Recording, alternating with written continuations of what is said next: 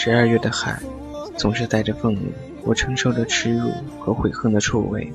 在明末那个非常堕落的年代，记得有一次，一桌大概有七八个人，那商场随便溜达一下，在无印良品买了条裤子，长觉蹦跶的，陌生的，熟悉的，过桥就以为是离开了纽约，到了新泽西。你会不会害怕黎明将至的时候，每次醒来，你从远处聆听我，我的声音却无法触及你。挤现在的小屋让给他住，他就和丫头一家挤一挤。电影娓娓道来一个关于梦和爱的故事。拒绝也拒绝了，但他就是一句：“我就是喜欢你。”当你因历练而去，当你与思念而归。这里是一家茶馆，一家茶馆网络，一家茶馆网络电台，一家茶馆网络，一家茶馆网络，一家茶馆网络，一家茶馆网络，一家茶馆网络电台。掸去你生活的尘埃，聆听我给你的温暖。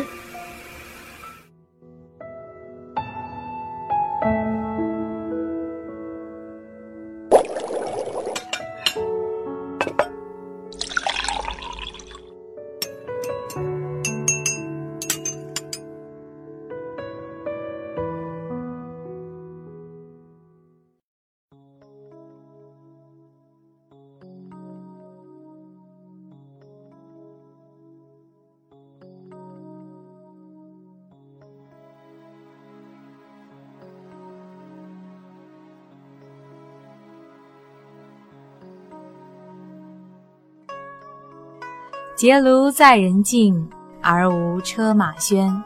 问君何能尔？心远地自偏。采菊东篱下，悠然见南山。山气日夕佳，飞鸟相与还。如梦令，李清照。常记溪亭日暮，沉醉不知归路。兴尽晚回舟，误入藕花深处。争渡，争渡，惊起一滩鸥鹭。相见欢，李煜。无言独上西楼，月如钩。寂寞梧桐深院锁清秋。剪不断，理还乱，是离愁。别是一般滋味在心头。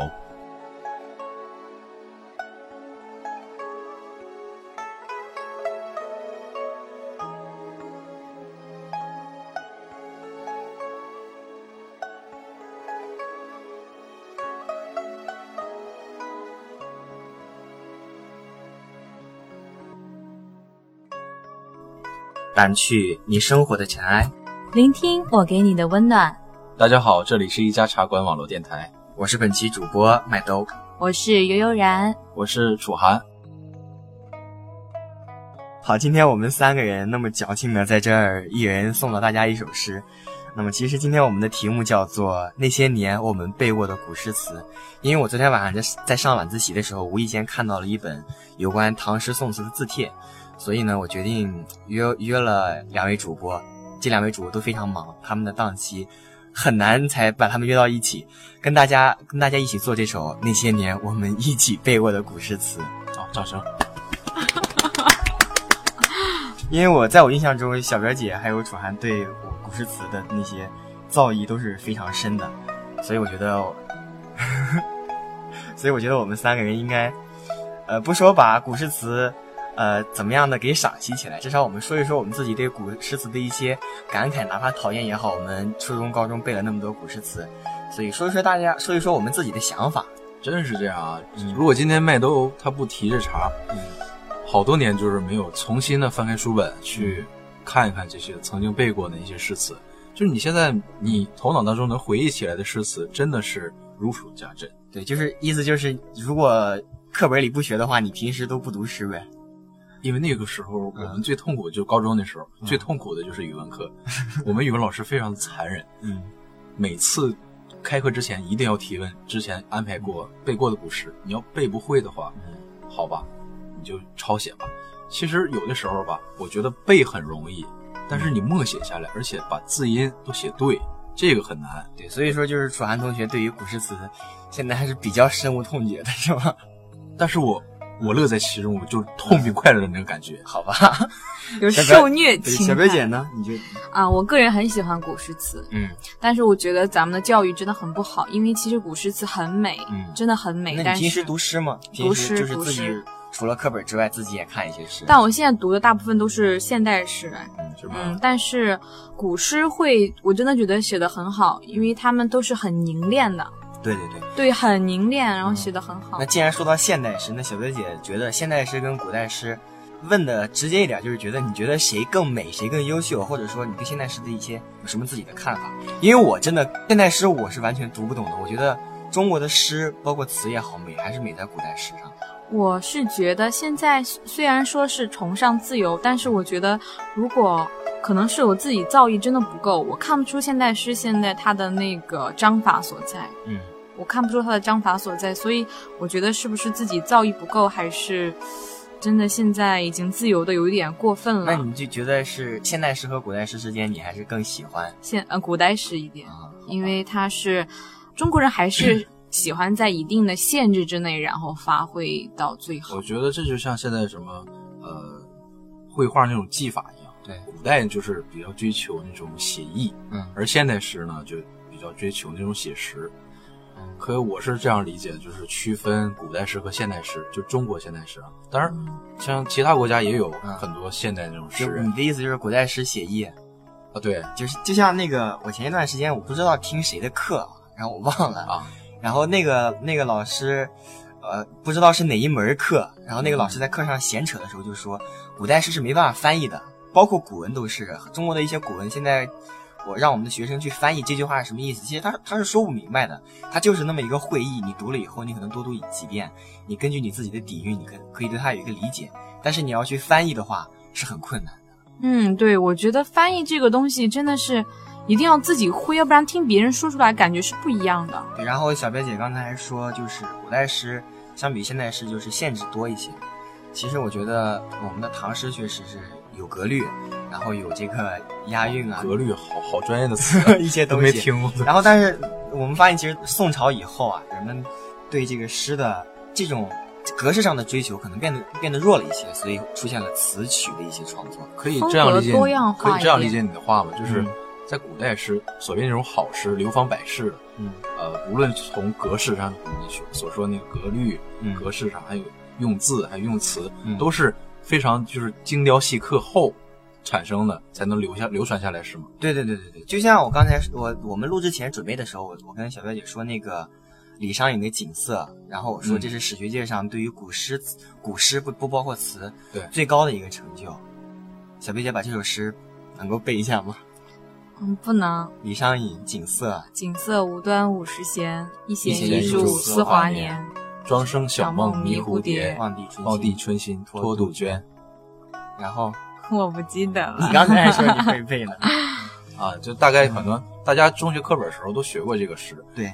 但可能今天这个论调，可能我都是第一次听。说这个你第一次听这首诗的，你的你给它的定格，说是什么史学界最高成就，这是头一回听到的。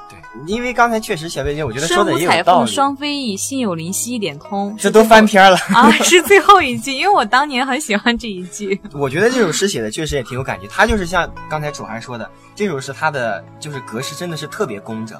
嗯嗯，应该说就是在这个在限制的里边，应该算是。境界最高的一首诗，然后我觉得，我个人认为啊，这个不包含任何科学道理。我觉得是这个宋词就是唐诗的一种升华，我觉得它更自由，而且更美。然后诗和词之间的话，我个人比较喜欢词一些，因为我觉得词非常有意境。就像我也是觉得词比较对对对，就像我。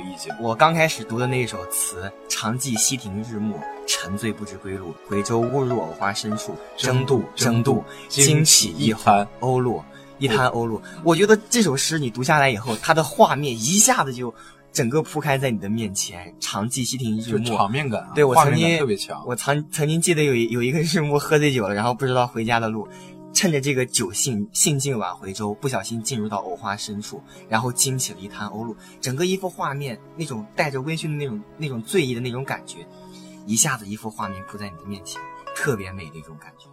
嗯，哦，我好像已经就是沉浸在这个感觉当中。这首诗叫呃李清是李清照的《如梦令》，《如梦令》我不知道二位知不知道，《如梦令》还有一首词也是李清照写的，就是有一个成语出自这首词叫“绿肥红瘦”。嗯，这首词呢，大概意思我可能背不全了，大概意思就是说，呃，他也是喝醉酒了，然后外面下了一场雨，他迷迷糊糊的可能睡觉的时候知道昨天晚上下了一场雨。然后早上起来问这个丫鬟说：“昨天晚上是不是下雨了？”丫鬟说：“我也不知道啊。”但是李清照出门一看，他发现花已经被打落了，只剩叶子还在枝上，还在枝头摇摆摇摆着。对，呃，诗可能因为我记得就是有一句是“试问帘卷人，却道海棠依旧。知否知否，应是绿肥红瘦。”试问帘卷人就是早上起来丫鬟来给我卷帘子，我问他。小姑娘，昨天晚上是不是下雨了？姑娘说：“我也不知道。”试问帘卷人，却道海棠依旧。可能李清照自己种了一株海棠，一颗海棠啊。他说：“我的海棠是不是被打落了？”丫鬟说：“可能没有打落，还昨天晚上什么样？今天早上还怎么样？”但是李清李清照呢，出去一看，却是绿肥红瘦。所以我觉得李清照这两首《如梦令》都像一幅画一样展开在我们面前，一幅绝美的画面。我们刚才还是。还是像刚才说的，这个翻译这首词怎么翻译？它的意境就就在这个地方。我觉得翻译出来反而不这么美。嗯，反而如果哪一天你能够啊亲身，如果遇到遇到的很碰巧，也在这个情境当中，对，就这样的情景，然后自然不自然的想起了这样一首诗或者词啊。那想问二位，呃，对于我们初中也好，高中也好，背诗的这样一种。这个我们的教育的一个项目来说，二位有没有一些排斥，或者是当时是一个什么样的心态？一到背，一看到课文翻到最后背诵全篇，大家都是一个什么心态？呃，我印象中，我高中那时候，咱们不有一篇是，呃，《离骚》嘛，啊，但是这个《离骚》也是节选的啊。那个时候大家都觉得很多了，实际后来知道《离骚》全文的知道，只是节选了一部分。感觉那时候背，比方说《出师表》又后《出师表》啊，这背这种文言文啊，是对我们最大的考验。虽然虽然是摧残，虽然是文科生必备的一些技能，但是你真的背的时候确实很痛苦。而且有什么意义呢？我一直在想，你说，嗯，为了增强我们的文化底蕴嘛，那当时背了有记住吗？或者是有理解吗？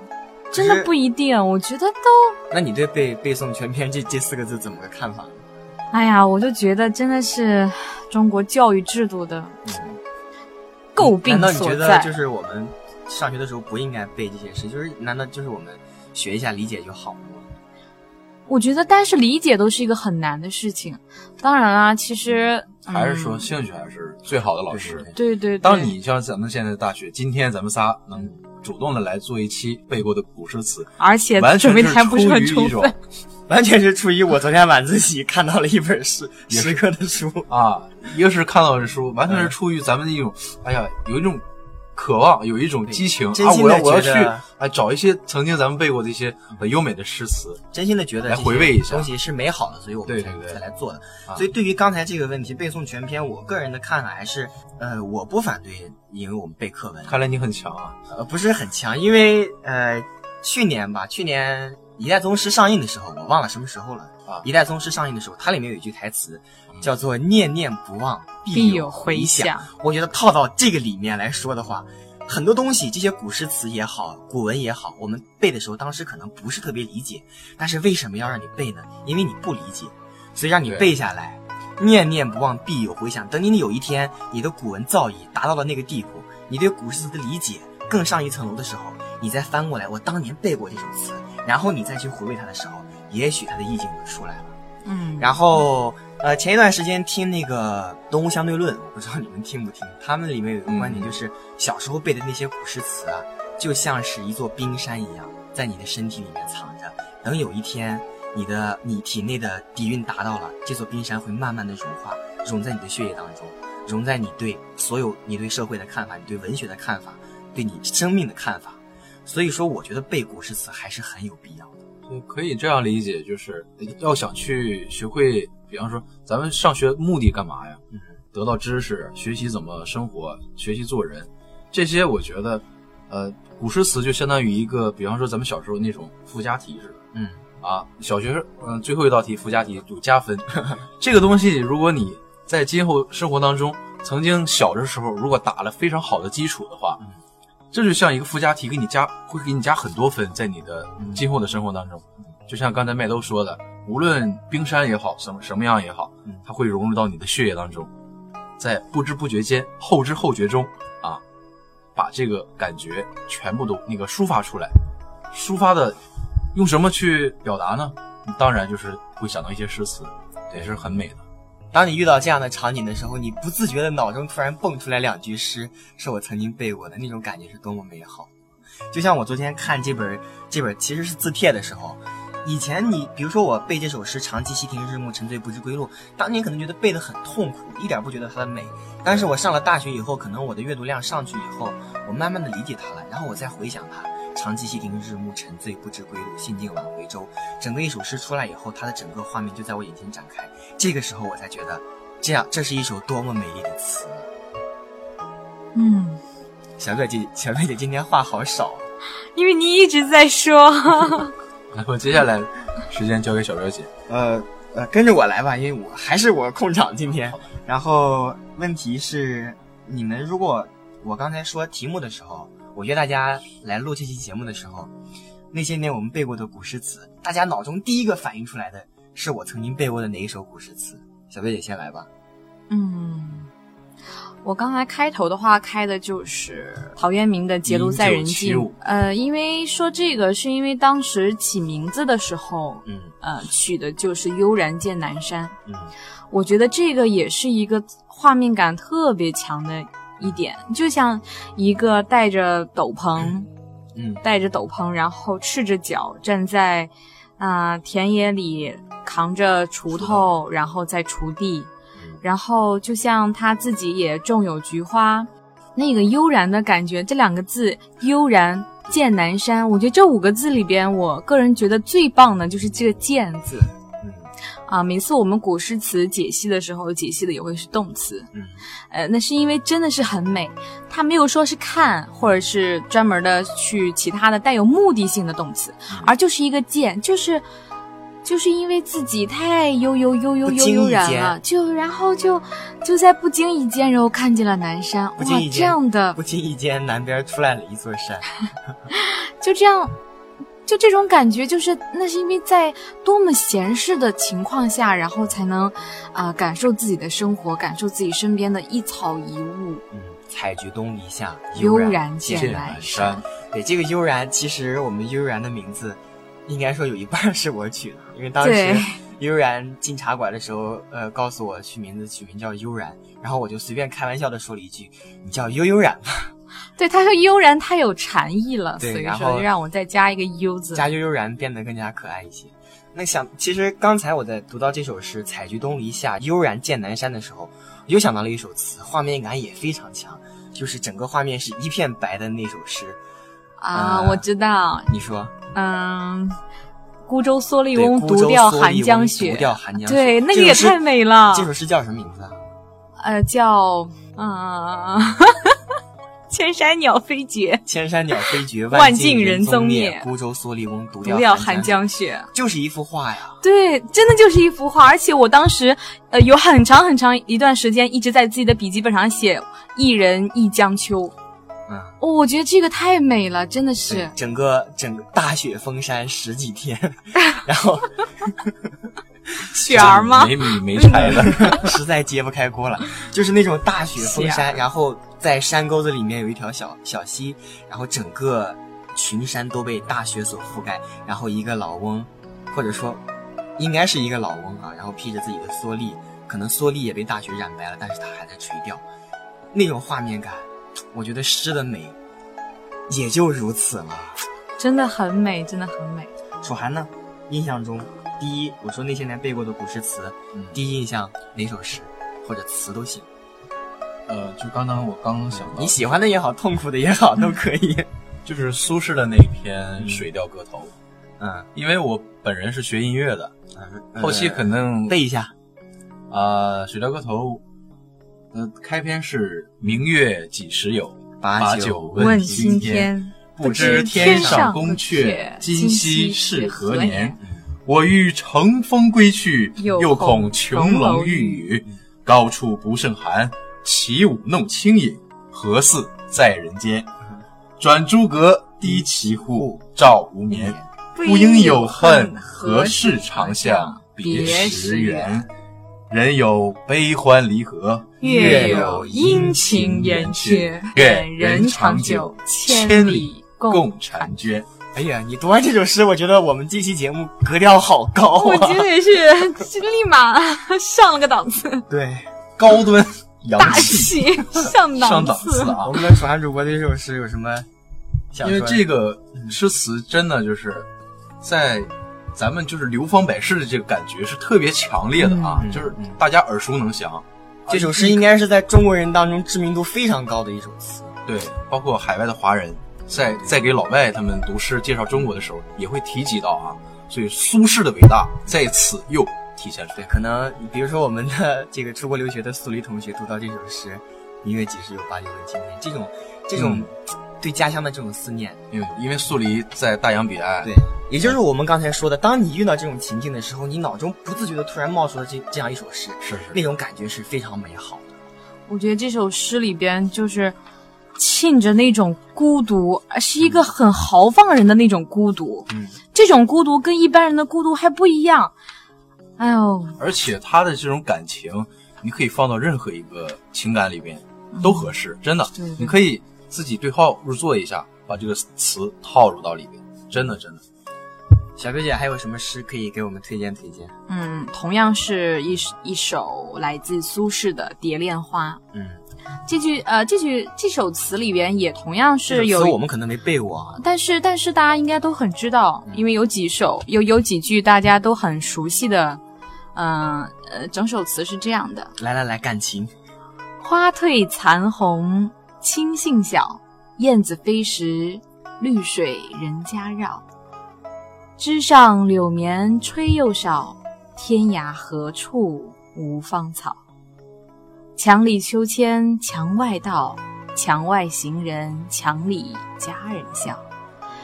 笑渐不闻声渐悄，多情总被无情恼。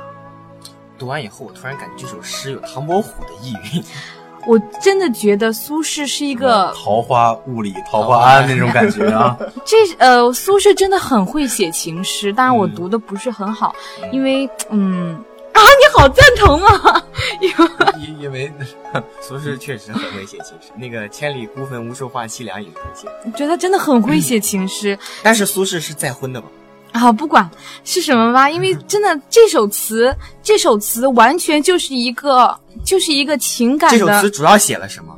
就就是讲，就是讲了一个自我。我。你跟我们叙述一下这首词。就是就是讲了一个就是单恋，嗯，真的就是一个单恋，就是一个情感的来回，嗯，就是嗯，大家可以想一想，就是在一个花对残红、青杏小这样的、嗯、这样的季节。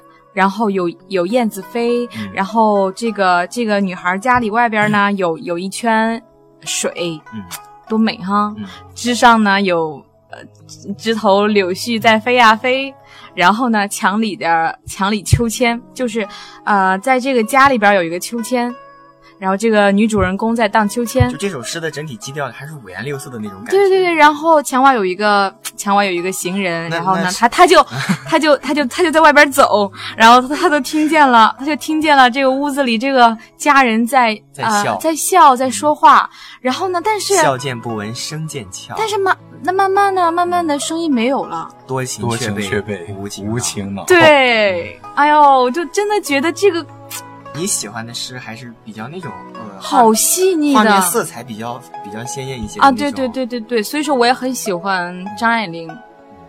张爱玲跟这首词差得很远。不不，但当然，当然，张爱玲在写《包禅山记》。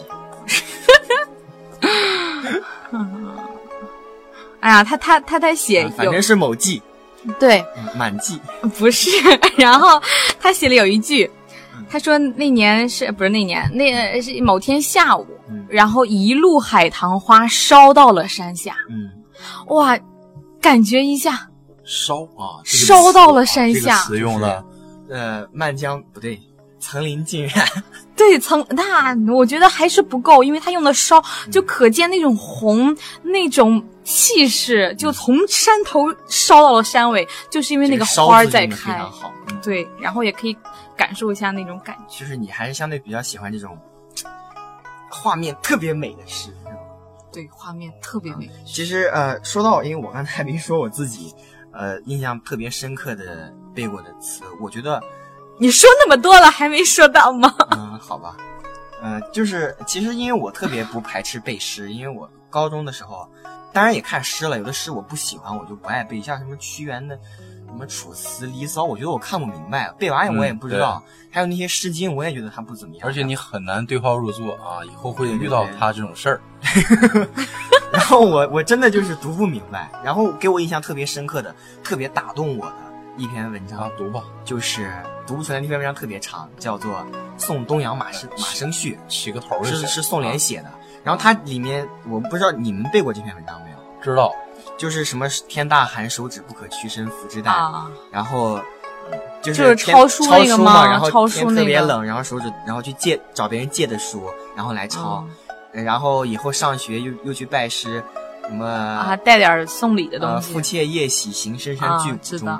那首诗给我印象特别深刻，我特别喜欢这种特别清苦的这种这种诗，包括，呃，诸葛亮的《出师表》。这是受虐心态，这怎么叫受虐？我觉得这首诗非常动情啊，包括诸葛亮的《出师表》。出师表，对《出师表》，我真的感觉很动情。而且我真的读诸葛亮的《出师表》，我特别感动，那种那种凄凉的感觉，他跟李密的《陈情表》不一样。嗯，学这两首诗的时候，我们老师说过一句话，叫做“读《陈情表》不哭者不孝，读《出师表》不哭者不忠”。但虽然这两首诗，还有个不仁是什么？不仁，还有个什么表哈？天地不仁，以万物为刍狗。虽然读这两首，读这两篇文章我都没有哭，但是我还是觉得我更加喜欢《出师表》一些，因为《出师表》它的用词比较朴素，然后李密的《陈情表》给我感觉就是各种蝇营狗苟的，我觉得各种倾诉自己，哎呀，我怎么怎么惨那种。他写的虽然很惨，但是我不太喜欢他这种笔调。诸葛亮他虽然没有说自己多么多么惨，他就是把现状。跟刘禅分析一下，告诉我们现在是一个什么样的情况，然后可能在里面加了一些自己的一些愿望，但是我觉得就非常凄凉，所以我比较喜欢这种动情的文章，像《送东阳马生序》、像《出师表》这种这种文章。还有什么诗小月姐比较喜欢的？原来姹紫嫣红开遍，都这般付与断井残垣。良辰美景奈何天，赏心乐事谁家园？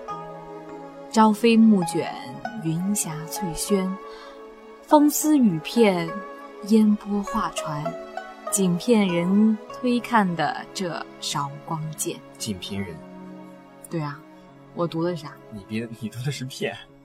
仅凭人，嗯，雨丝风片，你读的是风丝雨片啊。那行，哎，你就你就你就你就这样，你就把这个给剪了，就从朝飞暮卷，然后不是，你是你是下边错了。啊，对呀，你就从这儿开始剪剪剪的剪剪掉，你把上面对的剪掉，下边的没有，把上面留着。这首诗是谁的？这首诗是汤显祖的。你在哪儿看到？呃，我们的教科书上，我教科书上，教科教科书上有，就是你高中学过这首诗啊？学过学过，这不是诗，这是汤显祖的，那叫什么《牡丹亭》？汤显祖是节选的一段，汤显祖是段话，元朝吧？元曲。哎。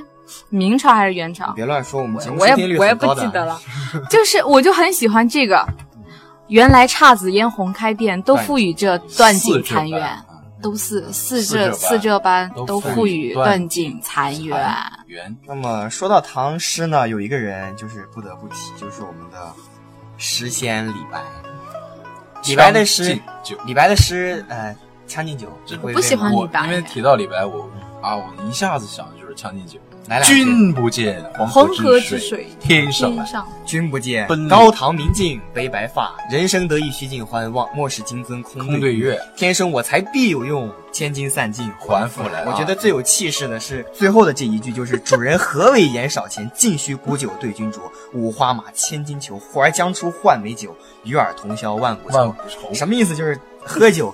你别说什么没钱喝，说你穷也没关系，什么五花马千金裘都给我换酒钱，与尔同销万古愁。所以我觉得李白的诗，他的美，我觉得特别自私，你知道吗？不，他的美在于壮美，他特别自私，就凭这首诗他就特别自私。你不要读的那么有气势。嗯，所以我觉得李白的诗美在壮美。他的诗不是说，昨天晚上我还在跟我们那个寝室哥们说，李白的诗是是一种大气，但他大气里面夹杂了一种悲壮。他有的时候是特别失意的时候，但是他不失意。失意的时候，我不觉得我失意，然后我就要越是失意，我越是要写出一些。那对影成三人呢？你不觉得对影成三人写的很细腻吗？你能不打我脸吗？好吧，他有时候有时候很细腻，就是他，我觉得李白的诗里面包含着这种心情可能非常郁闷，但就是我不让你们看出我的郁闷，我就是要有这种豪迈的气魄，给你们写出来。那就不是虚，那就是虚假的气魄。这怎么能叫虚假的气魄呢？因为我觉得还是有一点蝇营狗苟。那你为什么不喜欢李白？我觉得他太商业化了。商业化，现代化讲是经常到地到各处，基本就是官方的一个发言人开演唱会。对，我觉得他特特别商业化。为什么？他在那个环境也是给一些贵族啊。他其实我觉得，你看那皇帝那么喜欢他，也是因为他的诗。那他后期写诗，我觉得多多少少会有一点带有取悦于皇上的意思。但他大部分的诗，我觉得还是很很诗意的，就觉得很不幸的那种。可能个人感觉不一样。那你不喜欢李白，你比较喜欢谁？我没有特别喜欢谁，我只有自己特别喜欢的词。再给大家分享一首。特别喜欢谁？没有特别喜欢谁。我以前特别喜欢李商隐，嗯，但后来我又不是很喜欢他们了。为什么？我觉得这不过就是每个人的。觉得太商业化了。不不，我觉得。开演唱会。这就是个人的那个，嗯，情怀而已。我觉得就是，如果这首诗跟我现在的情怀一样，我会觉得它特别啊，特别贴合时宜。比如说，现在我分享一首，嗯，《卜算子》，李之仪，李之仪，我住长江头。君住长江尾，日日思君不见君，共饮长江水。此水几时休？此恨何时已？只愿君心似我心，定不负相思意。李之仪写的，我不管他是谁写的，他现在就很符合我现在的心情。我都没听过。还有很好几首情诗我都忘记了，但是我觉得这首诗很能够表达异地恋的感觉。嗯，还有，呃，刚才我们说李清照就是。说完大气，说完李白的大气，啊，说完这些比较有画面感的诗，还有就是刚才我们说到的那个李清照。说完李清照，你最先想到的是《易安居士》词。嗯，帘卷西风，人比黄花瘦。还有呢？嗯，难道你就没有想到那个我们学的那个？冷冷清清，凄凄惨惨戚戚，乍暖还寒时候最难将息。三杯两盏淡酒，怎及他晚来风急？雁过也，正伤心，却是旧时相识。满地黄花堆积，憔悴损。如今有谁堪摘？守着窗儿，独自怎生得黑？梧桐更兼细雨，到黄昏，点点滴滴。这次第，怎一个愁字了得？您不觉得这句诗“梧桐更兼细雨，到黄昏，点点滴滴”跟我的名字？我猜他就是要为，就是为了说自己的名字，然后他才说了这种《声声慢》。那么，其实我们说了这么多诗，我相信可能有的人看到这期节目的题目，有的人就不愿意听，但是有的人还是非常有兴趣去听的。我觉得诗呢，包括词，是我们老祖宗留给我们的一大笔瑰宝。我觉得我们应该去学习他们，应该去保护他们。所以，我觉得今天这期节目还是挺有意义的。我总是觉得很美的，因为。呃，功利一点的话，或者矫情一点的话，可以看一些情诗，情啊，讲一些感情的。就比较喜欢情诗是吗？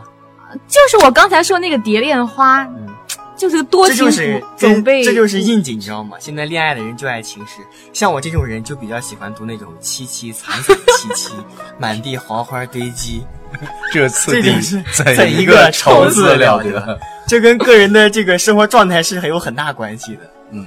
衷心的希望，嗯嗯，咱们听到这期节目的朋友们，嗯啊，包括我们自己也好，啊，从今天开始，每天拿一条条诗或拿条词过来读一读，就像小表姐说的，对，要从诗中积累，从诗中，从那个词中，啊，把美的感受给感受出来。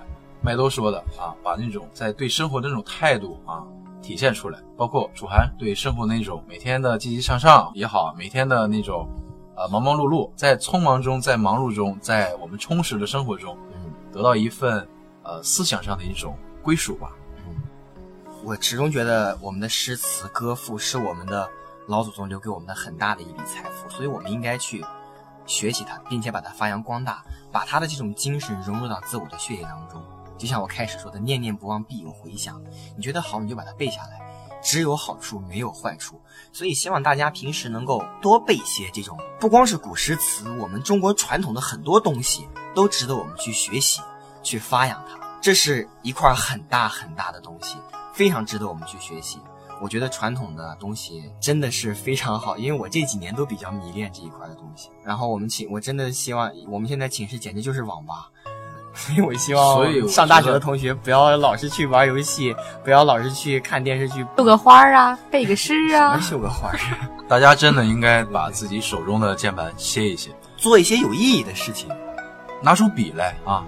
一面是练字，一面是练诗啊！这这两两方面全部都达到效果了。因为现在很多真的提笔忘字，包括我在内啊，小白姐真的是。我觉得，反正我个人感觉这次做节目对我打击也是有点大的，因为我个人标榜是很喜欢读诗读词的，但是这么长时间没有再接触过，以后会发现真的很生疏。嗯，拿放得下没拿起。对，有一个老师说的特别好，他说考研的人其实都是没有文化的人。感觉特别强烈，就是嗯，成绩成绩不一定，你成绩好或者怎么样，真的不一定觉得你有文化。嗯，啊，当然了，有文化的定义是什么？